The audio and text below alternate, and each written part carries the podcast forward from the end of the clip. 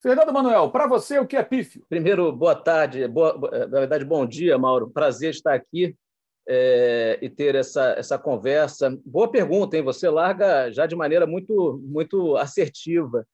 Veja, eu não, eu não, é, eu não costumo nem transformar né, ou avaliar aspectos como 100% positivos ou 100% negativos. Né?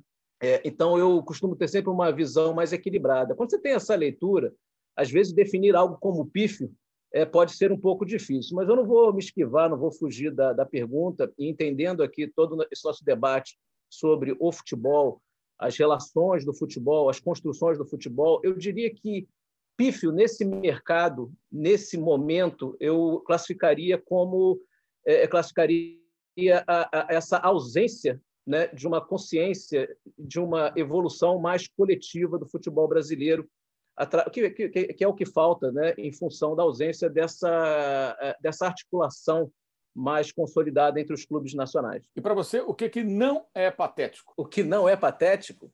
Ora, acho que não é patético são várias coisas. Né? É, novamente, nesse aspecto do futebol, é, eu acho que nós temos uma construção, claro, tudo é digno de, de, críticas ao longo da história, mas há uma construção no futebol brasileiro e na relação do futebol brasileiro com a mídia que funciona de uma maneira, é, é dentro das circunstâncias, é, é, é, de maneira evolutiva, né? como, por exemplo, esse ciclo atual do contrato brasileiro, onde nós já temos aqui uma, um estabelecimento né, de condições mais é, padronizadas é, e com viés de equilíbrio e meritocracia na distribuição de cotas do futebol brasileiro. Agora, como eu disse antes, nada é 100% digno de elogio, assim como nada, na minha visão, também deveria ser visto como algo é, é patético, como você acabou dizendo. Então, eu acho que a gente tem que encarar, na verdade, os aspectos complexos como esses, como, na verdade, como elementos eh, e passos de evolução. E é isso que a gente tem trabalhado.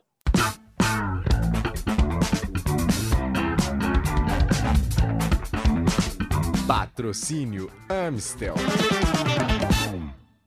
Esse é o Dividida no UOL Esporte. O convidado da vez é o Fernando Manuel Pinto, ele é diretor de esportes do Grupo Globo. É o homem responsável pela negociação com os clubes, né, com as federações, nas transmissões do futebol brasileiro pelo Grupo Globo. Fernando, obrigado por falar conosco, conversar com a gente aqui no Dividida. Eu queria começar perguntando a você sobre a lei do mandante tão falada. Né? O que, é que deve mudar no formato dos contratos de transmissão dos jogos de futebol do país com essa significativa alteração né, é, é, que ocorre agora? Ou seja, o clube mandante passa a ter a totalidade dos direitos é, ao vendê-los para transmissão, para televisão, para internet, para o que for? É, veja, é, o, o, ordenamento jurídico, né, a definição legislativa é, na qual negociações é, ocorrem, é, funciona, funciona, na verdade, como uma das premissas fundamentais para a definição de estratégia e de valoração dos direitos. no Brasil, nós já vivemos de tudo, né, o tempo inteiro.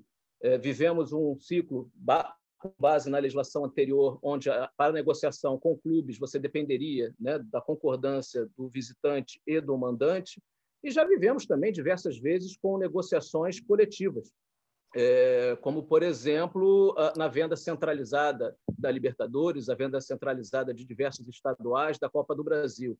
Tivemos, inclusive, é, negociações que foram orientadas em termos de estratégia de negociação e de valoração desses direitos com base no mandante.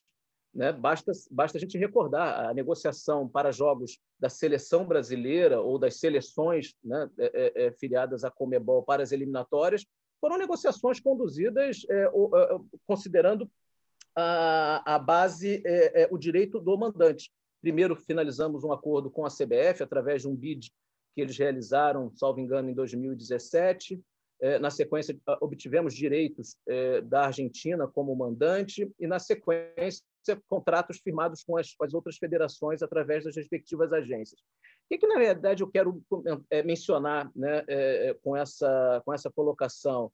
É que você tem um ordenamento jurídico indicado pela legislação, mas, acima de tudo, a negociação será conduzida da maneira como os vendedores assim determinarem, os vendedores assim escolherem. Há diversos países do mundo onde você tem um direito é, natural que inicia no clube mandante. Mas esses clubes mandantes resolveram. O que, que eles resolveram fazer com esse direito individual? Transformar esse direito individual um elemento de uma agenda, né, de, um, de, um, de um pacote coletivo através de ligas e comercializados junto ao mercado de maneira centralizada. E como é que a Globo está se posicionando a respeito disso, né, com relação ao contrato em vigor, contratos futuros? Qual o posicionamento da, da Globo para toda essa questão? Até porque houve uma discussão muito grande, né? É, a lei do mandante, é, por intermédio de medida provisória, entra em vigor, mas vale para contratos anteriores, só vale para novos contratos. Eu queria que você é, é, colocasse uma luz um pouco nessa questão do ponto de vista da empresa. É, infelizmente, essa questão acabou ficando de fato muito misturada, né? É, porque é, você tem no Brasil uma situação atípica é, de uma negociação de uma propriedade tão complexa, tão importante como o Campeonato Brasileiro, e essa negociação foi forçosamente é, feita de maneira individualizada. Então, você tem é, contratos é, individualizados por mídias, contratos individualizados por clubes. Mas de uma maneira muito resumida aqui, Mauro, é, e foi objeto, inclusive, de uma carta aberta da Globo, a Globo não tem absolutamente nada contra o direito de ser do mandante, muito pelo contrário. A Globo entende que isso pode e deve sim ser uma evolução, representar uma evolução para o futebol brasileiro, desde que a gente não caia numa armadilha de achar que isso uh, uh, traz só a liberdade, a segurança de qual é o jogo que está vendido, sem considerar a sustentabilidade dos negócios e a necessidade que tanto o mercado quanto o futebol precisam na organização da, da distribuição e, e venda dos direitos. Então, do ponto de vista da Globo, e novamente, isso, além daqui da minha palavra, é, é, foi expressado inclusive numa carta aberta da companhia, é, a lei do mandante é vista com bons olhos, tá? como uma evolução, e com a Globo, e eu próprio fazendo muitos votos aqui de que os clubes é, utilizem né, todo esse debate, façam uso de todo esse debate sobre os direitos, a consolidação né, de uma, um novo ordenamento jurídico é, é, com base no direito do mandante, na verdade, para construir uma, uma centralização desses direitos para o futuro. Sobre os contratos vigentes, como eu acabei mencionando na, na resposta anterior, negociações estratégias de negociações, valorações de direitos, elas são feitas considerando uma série de premissas. E uma delas, logicamente, é qual é a regra do jogo. Né? É, e, e, nós estamos no meio de um ciclo contratual e a regra do jogo, na hora da negociação, definição da estratégia e valoração desses direitos, era o ordenamento anterior. A Globo, quando realizou a aquisição de direitos de 2019 a 24 da Série A, negociação conduzida por mim entre 16 e 18, principalmente, a Globo é, objetivou a aquisição de direitos junto a clubes, envolvendo a exclusividade desses clubes naquelas plataformas. Ora, se alguma coisa posterior né, faz a, a, provoca alguma alteração né, nesse pacote de jogos e na característica dos direitos adquiridos da exclusividade, é lógico que isso causa um impacto. Esse impacto é, é, é na Globo, eu até de, não, acho que a gente não precisa é, discorrer tanto sobre isso, mas há um impacto para o próprio mercado. Quanto mais inseguro, quanto mais é, indefinido, é, eu acho que o termo até melhor realmente é inseguro, for um processo de venda é, para, é, de direitos é pior, no, na realidade, para, para o próprio mercado, para a própria indústria, para os próprios vendedores. É, então, esse é, é, o ponto. A Globo tem uma, um posicionamento claro em relação à lei do mandante e tem destacado ali a necessária cautela né, é, quanto à alteração das características dos direitos é, em termos de jogos e de exclusividade caso porventura haja alguma, algum novo contrato que impacte isso. Com o anúncio da Turner de que não vai mais transmitir a Série A né, no ano que vem, é, a Globo deve acertar com os clubes que tinham, que têm contrato ainda e não terão mais, né, com o grupo norte-americano. Lembrando que entre esses clubes aparecem Palmeiras, Internacional, Santos, Bahia, né, clubes bem significativos, entre outros. Né? É, e eu queria te perguntar também, dentro dessa questão, né, se deve ou não haver uma aproximação, eventual acordo com esses clubes para TV fechada, é, como é que a Globo recebe a saída da Turner? Porque a Globo ela trabalha muito em cima do fato de ser uma parceira dos clubes na transmissão de futebol há décadas. E, de repente, vem um grupo norte-americano, compra parte do Campeonato Brasileiro, ensaia uma saída, com a lei do mandante, recua e continua transmitindo, e de uma hora para outra, até foi muito, acho que para quase todo mundo, ou para todo mundo, foi meio surpreendente, num dia de Liga dos Campeões, né, anuncia: olha, estamos fora. A gente não vai transmitir mais o brasileiro. Queria que você respondesse essas duas perguntas em uma. São várias perguntas. Eu contei mais do que duas aí, mas vamos lá, vamos tentar. Se eu não conseguir é, é, dar um total esclarecimento sobre os pontos, logicamente, sinta-se à vontade para refazer, né, é, reforçar alguma pergunta. É, eu não tenho como falar é, pela Turner, né? Logicamente, eu vou falar aqui dentro da, do meu ângulo de visão, do, da visão da Globo. Eu acho que a Turner é, ela, ela, ela fez um movimento de aquisição de direitos e talvez é, tenha é, ali encontrado alguma dificuldade né, na, na, maneira como, como eles ficaram configurados e, e, e explorados, e tomou a decisão. Não diria que foi uma surpresa, porque eu acho que esse tema, Mauro, é, estava sendo falado, é, é, desenvolvido e, e, discutido entre clubes, é, pelo que é visível para mim, já, já há algum tempo. Qual é o posicionamento da Globo? Desde o início, nós buscamos a aquisição para esse ciclo de 2019 a 2024 com um modelo que é um modelo padronizado, é um modelo que não estabelece quanto vale cada clube, é um modelo que é, é, define critérios padronizados, únicos em relação a, a, né, a todos os clubes, é, e a partir dali são calculadas as verbas. Esse modelo, foi com esse modelo que nós conduzimos a aquisição de dezenas, são 40, 41 clubes já signatários em pelo menos uma das mídias. A Globo só não adquiriu, ou só não tentou adquirir, direitos que já estavam comprometidos. E é por isso que vários clubes têm contratos com a Globo em TV aberta, TV fechada e pay-per-view, que é, que é um pay-per-view mais internet paga, né, mais OTT, e com outros clubes que já tinham vendido a TV fechada, celebramos acordos de TV aberta e pay-per-view com o OTT. Postura da Globo em relação a esses clubes. É, a Globo, sim, a Globo, isso é uma agenda que eu já estou desenvolvendo com todos, com todos esses clubes que têm os direitos de TV fechada é, de volta, é, indagando e verificando o interesse, a viabilidade deles de, de se juntar né, aos demais clubes na mídia de TV fechada, para que a gente tenha uma consolidação desses direitos. Se haverá ou não haverá o acordo, não tenho como, como indicar. Logicamente, cada clube é, tem a capacidade né, e o direito de fazer sua escolha, mas eu faço votos que ocorra, Mauro, porque é a única maneira que eu enxergo da gente atingir algo que vai até além da questão dos direitos e dos jogos e do produto, que é essa consolidação de fato de todos os clubes ao redor, ao redor de um mesmo critério de distribuição e cálculo dos valores pagos no Campeonato Brasileiro. Eu acho que isso tem um grande valor para o presente, um grande valor para o futuro, e eu digo que esse valor ele não é tão somente para a Globo, ele é um valor muito importante para o futebol. É, nós precisamos de mais unidade, precisamos de mais modelos é, é, é consolidados. A negociação de 2019, para, para, o ciclo de 2019 a 2024, muitas vezes fui perguntado: ah, mas você fala muito sobre a importância dos clubes trabalharem de uma maneira mais coletiva, mas a própria Globo negociou individualmente. Sim, negociamos individualmente. Diria que foi uma negociação é, é, individual de maneira forçosa, não tinha o que fazer, ah, ah, não existia um uma interlocução, uma entidade capaz de centralizar e entregar os direitos de maneira é, segura, né, numa negociação.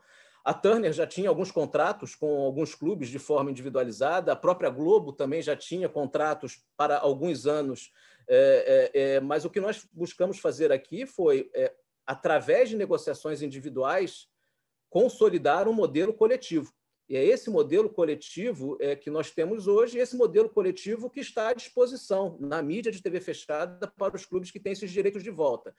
É, agora, nós vivemos uma era de transição de negócios, decisões de investimento, decisões é, de direcionamento mesmo né, da, é, dos recursos, é, e é uma, é, uma, é uma janela que eu diria que é, precisa ser, precisa ser vista pelos clubes como uma, como uma decisão muito rápida.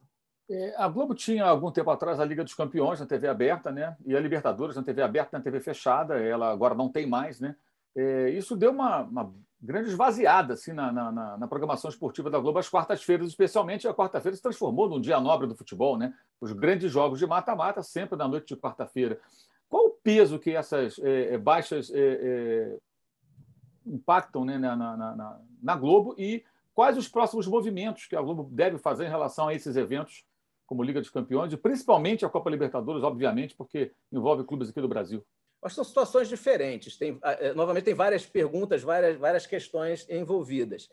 É, é as quartas-feiras da, da, Globo elas têm sido ocupadas é, em termos de futebol ainda pela Copa do Brasil. Há datas de meio de semana, não necessariamente na quarta-feira com jogos de eliminatórias, mas olhando especificamente para os campeonatos, para os campeonatos que você citou, Mauro, é, são acho que são quadros distintos, né? A, a, Libertadores é um produto que sempre interessou e sempre interessará a Globo. É, a Globo não deixou de renovar um direito de Libertadores. Houve um episódio muito marcante, não apenas para a mídia, para o Brasil, acho que para o mundo todo, com um impacto muito severo ano passado, a questão da, da pandemia. É, esse contrato é, que teria vigência da Globo com a Comebol até 2022 foi rescindido. É, e, e, enfim, eu acho que a, a, esse é o quadro sobre a Libertadores. É, o futuro da, da, Libertadores na Globo, acho que depende de diversos aspectos, é, que em muitos casos aqui, Mauro, eu, eu até é, preciso até te pedir aqui a compreensão, como é um tema que, que evoluiu numa rescisão, que passa por uma avaliação jurídica do tema, é lógico que é uma confidencialidade em respeito tanto ao processo quanto às partes envolvidas. Mas reafirma, a Libertadores é um produto, logicamente, dentro do, do radar do interesse é, é, da Globo. Ah, sobre a, a, Liga dos Campeões da Europa, é, é, a, a, Globo, assim como qualquer outro player do mercado, tenho certeza, é, precisam orientar os negócios com viés da eficiência, do resultado, da sustentabilidade. Isso leva a decisões sobre opções, o que fazer, o que comprar, até onde podemos chegar. E a Globo tem, é, e isso eu vejo que deveria, caberia é, todos nós reconhecermos como algo valioso, a Globo tem priorizado o investimento no futebol nacional. Você acabou de me perguntar sobre o comportamento da Globo em relação aos direitos da, da os direitos de TV fechada devolvidos pela Turner aos clubes. Isso significa um investimento da Globo. Na verdade, elevar um investimento na competição nacional, no Campeonato Brasileiro, eh, mesmo já tendo acesso a boa parte desses jogos na TV aberta, no pay-per-view, e ainda assim há uma, há uma visão de investimento e de envolvimento com o futebol que a Globo está tomando de um de investimento no Campeonato Brasileiro. Em outras situações, buscamos direitos, não houve o que eu chamo do, de encaixe entre expectativas e possibilidades, faz parte, e acordos não foram fechados. Mas a Globo tem, tem total respeito, total é, é, é, poderia dizer, atenção a esse mercado também dos direitos das competições internacionais, mas neste momento temos feito uma opção estratégica de passar, de seguir investindo de forma mais concentrada no futebol brasileiro. Há mais ou menos uma década, né, houve aquela implosão do Clube dos 13, começou com o Corinthians, aí os clubes foram abandonando o Clube dos 13. Para quem não se lembra, o Clube dos 13, ele, é, ele já não, não, não executava exatamente aquilo que se propunha originalmente, mas ele ainda era é, quem negociava coletivamente é, os direitos de transmissão do futebol brasileiro, do Campeonato Nacional especialmente. Você já destacou aqui, acho que de forma muito clara, é, a importância, na sua visão, de uma negociação em bloco, né, dos clubes negociando coletivamente. Isso independe e quando não é possível, né, Mauro, a negociação em bloco, sempre deixo isso muito claro.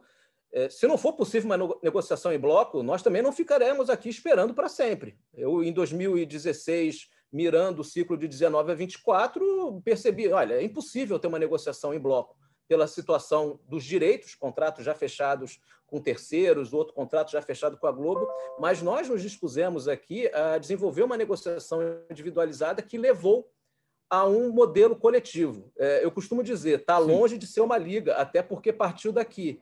Mas a coisa mais parecida com uma liga que nós temos no Brasil é exatamente o modelo coletivo de aquisição e distribuição de recursos da Série A vigente. É, é, é aí que eu quero chegar. Né? É, naquela ocasião, a Record manifestou interesse, houve uma negociação isolada com os clubes por conta da iniciativa dos clubes, quando começaram a abandonar o Clube dos 13. Eu lembro que só o Calil, o presidente do Atlético Mineiro, ficou com a chave do Clube do 13, dos 13, o então presidente falecido Fábio Koff do lado, e todo mundo foi embora. É, e aí houve um crescimento dos valores, né? houve uma valorização do produto, a Globo passou a pagar mais, inclusive.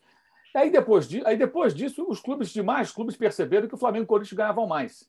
E mais adiante, nessa outra rodada de negociações, alguns anos depois, é, foi adotado um modelo inspirado na Premier League, que divide parte em valor fixo, parte por desempenho, parte por audiência. E aí houve uma outra situação que o pay-per-view passou a, a, a, ser medido em mais praças, o Flamengo montou um time forte, e aí o Flamengo ganha por desempenho, ganha por audiência, por pay-per-view, e ganha a parte fixa dele como os demais. Ou seja, continuou ganhando muito mais do que os outros, o Corinthians, mesmo na fase mais turbulenta, também. É, e aí continuam os dirigentes reclamando, não, é uma disparidade muito grande. Eu acho que há uma disparidade sim, mas me parece que nas negociações os clubes não se atentaram para o que poderia se desenhar. É, é, você acha que, que isso é, é, é, justamente derivado do fato de, na prática, de não negociarem em bloco, ou seja, negociar isoladamente, acaba alguém é, levando a pior? É, em parte, sim. eu diria que com o modelo estabelecido, com o modelo estabelecido, com aquele critério como você mesmo disse, é verdade, é, em parte inspirado na, no modelo da Premier League, é, para TV aberta e TV fechada, eu acho que alguns clubes, na negociação individualizada que ocorreu, como eu disse, majoritariamente em 16 e 17, identificaram que o pay-per-view poderia ser uma válvula de escape ali, de diferenciação. É, mas eu acho que esse, esse tema foi bem percebido durante a negociação. É, nós não viraremos Inglaterra da noite para o dia. Né? É, fizemos uma grande evolução. Mais de dois terços do dinheiro distribuído pela Globo na Série Esse dinheiro já é distribuído com critérios absolutamente aceitos, reconhecidos como uma boa modelagem né, internacionalmente. 40% da verba dividida de forma igualitária, 30% da verba de TV aberta e fechada é, de acordo com a posição final no campeonato e 30% de acordo com, a, com o número de exibições. O pay-per-view, que aliás é algo, é um modelo que não existe na Inglaterra, esse modelo de venda dos jogos desassociado de uma plataforma é, é, é paga, é, que no caso lá é Sky BT, preservou aqui esse, a proporcionalidade. Né? O rateio é feito com base no volume de torcedores assinantes do Premier né, de, cada, de cada clube. É, que que eu, que que eu, como é que eu é, identificaria, como é que eu leria é, esse, esse panorama atual e projetando isso para o futuro? Houve uma grande evolução, houve uma evolução de, pela primeira vez, ter um modelo coletivo.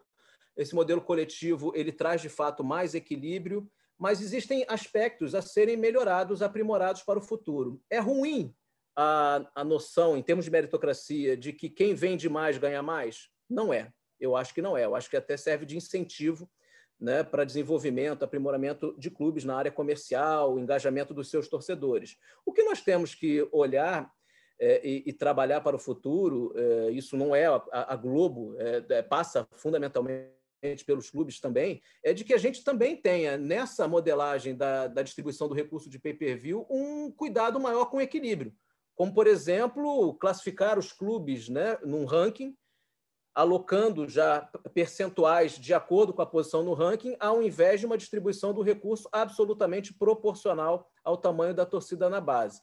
Mas, como disse, isso é uma construção cada vez mais que depende da própria agenda coletiva dos clubes. Né? É, é, passa pelo entendimento deles de que esse é o caminho. Se você me perguntar é o, o mundo ideal é que a gente tenha mais equilíbrio na distribuição das cotas da Série A? Minha resposta é sim. Eu acho que isso faz bem à competição, isso faz bem ao campeonato né, é, é, como um todo, é, como produto comercial, e preserva para os clubes a diferenciação da geração de receita em outras linhas que são absolutamente individuais, ao contrário dos direitos de transmissão. Em dia de Comebol Libertadores, nenhuma diferença importa. Todos estão unidos pela mesma paixão e prontos para celebrar com a Amstel. Amstel, patrocinadora oficial da Comebol Libertadores. Todo mundo é bem-vindo. Beba com moderação. O Atlético Paranaense continua sendo o clube que não acertou com o pay-per-view, mantém uma posição muito firme com relação a isso. Você acha que segue, segue distante, é muito distante um eventual acordo com esse clube?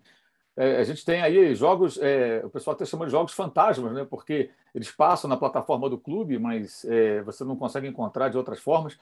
Como é que você vê essa situação desse clube especificamente? Então, a, a Globo não, não, não, deixou de fazer um contrato com o Atlético por, por opção. A Globo tem um modelo, esse modelo é coletivo, ele foi apresentado ao Atlético da mesmíssima maneira é, que foi apresentado aos outros clubes, e o Atlético exerceu ali um, um direito, uma, dentro da avaliação do clube, de que aquilo não, não prestava.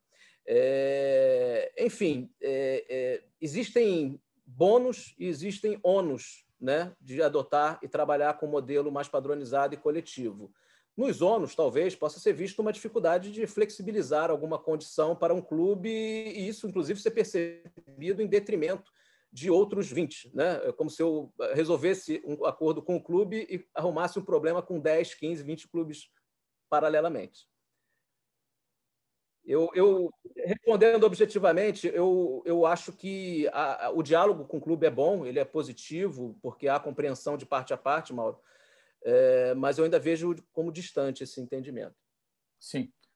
Agora, os estaduais, né, eles vêm perdendo espaço, né, o interesse por eles tem caído, falo interesse do público, interesse geral, é, isso já é um, algo que vem de, de, de algum tempo, é, e a Globo não tem mais o Carioca e agora não vai ter mais o Paulista. Né? É, eu queria saber qual é o impacto? Como é que vocês estão lidando com essa é, é, ausência desses campeonatos na programação esportiva da Globo, já que durante um período do ano é, você só tem basicamente os estaduais, salvo aquelas é, rodadas preliminares ainda de Copa do Brasil, né?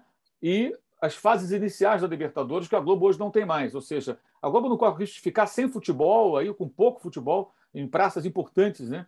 É, é, que tem as torcidas mais nacionais, no caso São Paulo e Rio de Janeiro, durante um período significativo do ano. É, é note, é, novamente é uma questão de, de uma avaliação é, é, da sustentabilidade do negócio, até onde poderíamos chegar em cada uma dessas negociações é, e até de priorização de, de, de, investimentos. Sobre o como ocupar a programação, nós temos lidado com, essa, com esse quadro é, já atualmente, né, como foi no Rio de Janeiro em relação ao Carioca, com programação alternativa, como, como tem sido em datas da Libertadores, com programas é, até de bastante sucesso no entretenimento. É, enfim, a Globo vai explorar os direitos que tiver, programar os conteúdos que entender né, é, como, como adequados é, para essas datas. É, não sei se eu consigo ir muito além disso, mas, é, no fundo, é, é, é, a, gente, a gente tem um diálogo aberto com todas as entidades, busca os direitos que é, interessam à Globo, é, mas o, fechamento de acordos depende, logicamente, de encontrar é, condições que sejam identificadas pela empresa como adequadas, como sustentáveis e dentro alinhadas com uma, com uma, com uma estratégia maior, né?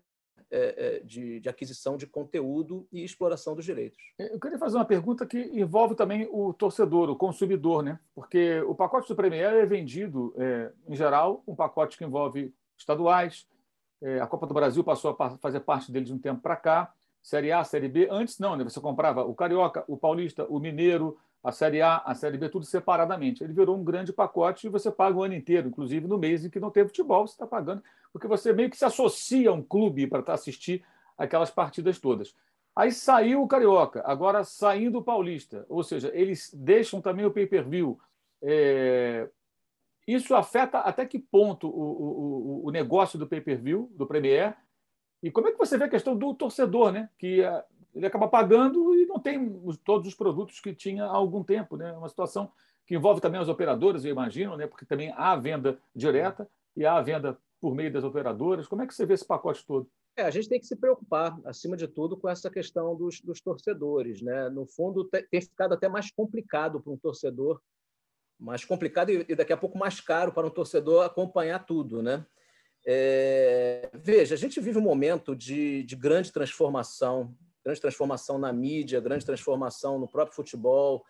É, lidamos com outras no passado. O Premier chegou a ter alguns estaduais e, e, e, e, em algum momento deixa de ter. Como você citou, não tinha Copa do Brasil programada, em algum momento teve. É, em qualquer cenário, o que o Premier vai se dispor a fazer é entregar para o torcedor a maior e melhor oferta é, é, do futebol brasileiro. Eu acho que isso continua assegurado através da distribuição dos jogos das séries A e B, é, com possíveis adaptações de modelo de negócio, como fizemos no passado, em decorrência das condições né, de mercado e também dos direitos de fato oferecidos na plataforma. Como é que está a situação entre a Globo e a Federação do Rio depois da, da rescisão? Né? E como é que você vê o modelo de transmissão que os clubes cariocas adotaram é, não na Record, mas na venda própria, né? E também num pay-per-view que foi montado especificamente para o Campeonato do Rio de Janeiro. Então, essa, é, é, essa é uma boa provocação, Mauro. É, você corretamente faz a pergunta: qual é o impacto é, da ausência de um estadual no Premier, mas acho que também tem que avaliar qual é o impacto né, da ausência do Premier e desse modelo de negócios organizado, com uma criação de base e de geração de receita dividida, né, porque há repasses para, para os clubes ao longo de anos. É, qual é o impacto dessa ruptura também para o, para o futebol? A minha leitura é que o impacto acabou sendo ruim no Rio de Janeiro. Houve uma diminuição significativa né, dos recursos é, que alguns clubes, ou até a totalidade dos clubes, é, adquiriu. Houve um ensaio, uma aproximação feita pela federação é, e pela agência que tem lidado com os direitos para a federação, a Sportsville, empresa do, do Marcelo de Campos Pinto, é, e nós reavaliamos, estamos avaliando em que possibilidade, em que condição poderíamos reatar é, essa parceria. É, é, trabalho em andamento ainda. Aí seria uma parceria para transmissão no pay-per-view especificamente. É, o, que tá, o, que tem, o que está sendo discutido é pay-per-view, sim, tem respeito, lógico, a, a, um contrato já existente é, com a Record. Mas, Mauro, é, primeiro passo, na realidade, é a própria definição dos clubes de futebol do Rio de Janeiro e da FERJ sobre o real interesse né, é, e disponibilidade é, que eles têm para, para essa negociação. A porta da Globo, o diálogo com a Globo, sempre eles estão sempre abertos. Mas uma pergunta a você mais sobre esse, esse mercado e o futuro, a sua opinião como homem que atua na área. É, é, você acha que a TV ela vai ser superada pela internet como pelas ferramentas da, da web como principal ferramenta de transmissão dos eventos esportivos? Se sim, Quanto tempo isso pode levar? Eu pergunto isso porque, evidentemente, há um grande movimento nessa direção. A Globo participa dele, também com seus produtos em streaming. O próprio pay-per-view é vendido de maneira direta é, é, é, via internet. Enfim, e o Flamengo, nesse ano que, que passou, ele até resolveu é, transmitir jogos por meios próprios no seu, no seu, canal no YouTube, depois tentou de outras maneiras, de forma até, na minha visão, um pouco confusa, para dizer o mínimo. É, mas me parece que é, há um encaminhamento ele está muito distante? Como é que você vê essa questão? Então, é, eu, eu, eu, proponho olhar é, um, para um ângulo alternativo. É, não o ângulo da tecnologia, da televisão, que eu acho que você classifica aqui a televisão como a radiodifusão, né? É, é, é, e a internet, mas na realidade como modelo de negócios de distribuição de conteúdo. Na prática, o que nós temos no mercado?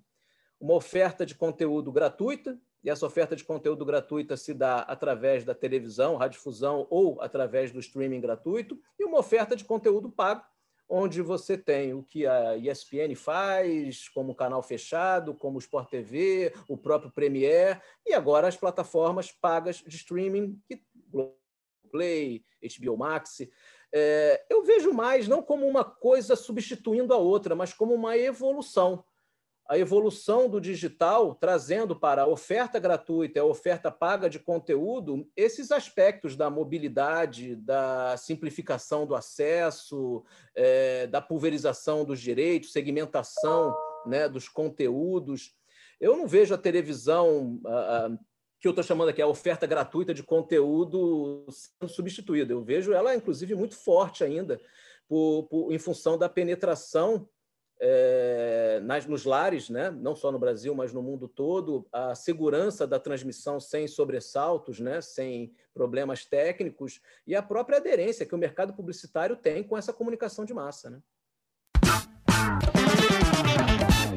Fernando Manuel, qual a dividida que o mercado da, de transmissão de futebol não pode perder? Ah, boa, boa pergunta. Eu acho que a a dividida que a gente não pode perder é sempre que nós estivermos né, confrontando com, com situações e com opções que farão bem, de fato, ao futebol brasileiro, em termos é, de sustentabilidade, de desenvolvimento é, é, ou não, a gente tem que sempre abraçar a causa do, do desenvolvimento, da sustentabilidade. E, e, e, inúmeras vezes nós vamos lidar né, com debates de negociação, debates contratuais, mas acho que a gente sempre tem que ter o foco no fortalecimento do futebol brasileiro e de que maneira a gente consegue manter esse produto, manter essa, é, é, é, esse aspecto, né, esse, esse item da nossa, no nosso país como uma verdadeira paixão dos torcedores. Você falou há pouco sobre a questão da oferta gratuita né, de, de conteúdo, de futebol, de transmissões esportivas. Né? Como é que a Globo vê hoje, depois de um bom tempo que ela ficou quase que sozinha, ou até sozinha em alguns momentos transmitindo futebol no país, é, a entrada né, do SBT, agora Record, a Bandeirantes, transmitindo futebol brasileiro e futebol internacional, cada uma com um modelo diferente. Como é que a Globo vê é, esse momento da TV aberta e as transmissões de futebol? Ah, a Globo vê com naturalidade. Né? É, direitos voltaram a ficar disponíveis, é, houve um interesse, né, que é natural, né? É, de concorrentes. É, você se refere à, à TV aberta, mas historicamente houve e lidamos com concorrência em outras plataformas, e da mesma maneira nós encaramos na, na, na TV aberta. Eu acho que a concorrência é saudável, é um elemento natural eh, de qualquer mercado e estamos aqui, né, lidando com, com o quadro e fazendo também os nossos movimentos e as nossas estratégias a partir do que é sustentável, que é eficiente e do que é, né, se adequa, se alinha com, com o quadro da, da, da, empresa e do mercado. Para fechar, Fernando, eu queria te perguntar é, sobre algo que nos Estados Unidos é comum que aqui no Brasil me parece muito distante. Eu queria saber a sua opinião sobre isso e se um dia chegaríamos a esse patamar, a esse ponto. Nos Estados Unidos, grandes eventos como Super Bowl, finais de NBA, eventos de esportes americanos são compartilhados por grandes redes. Né? Eles chegam até a, a, a situações em que uma anuncia o que vai passar na outra. Esse jogo aqui vai ser transmitido por tal canal, que é um outro canal, de outra empresa, de outro grupo. Né? o, o, o próprio Super Bowl ele acaba sendo. É, é, ele passa por um rodízio, né? Cada um transmite determinado ano, os outros têm direito a fazer pré-jogo, pós-jogo, acesso ao estádio, colocar ali os seus profissionais, mas a transmissão é de um só. É, você acha que isso um dia pode acontecer no Brasil? Isso é bom? É lógico que o que é bom nos Estados Unidos nem sempre vai ser bom aqui no Brasil, cada mercado é um mercado. Isso é bom? Isso, isso traz ganhos coletivos ou são universos diferentes lá e aqui? Talvez não desse certo.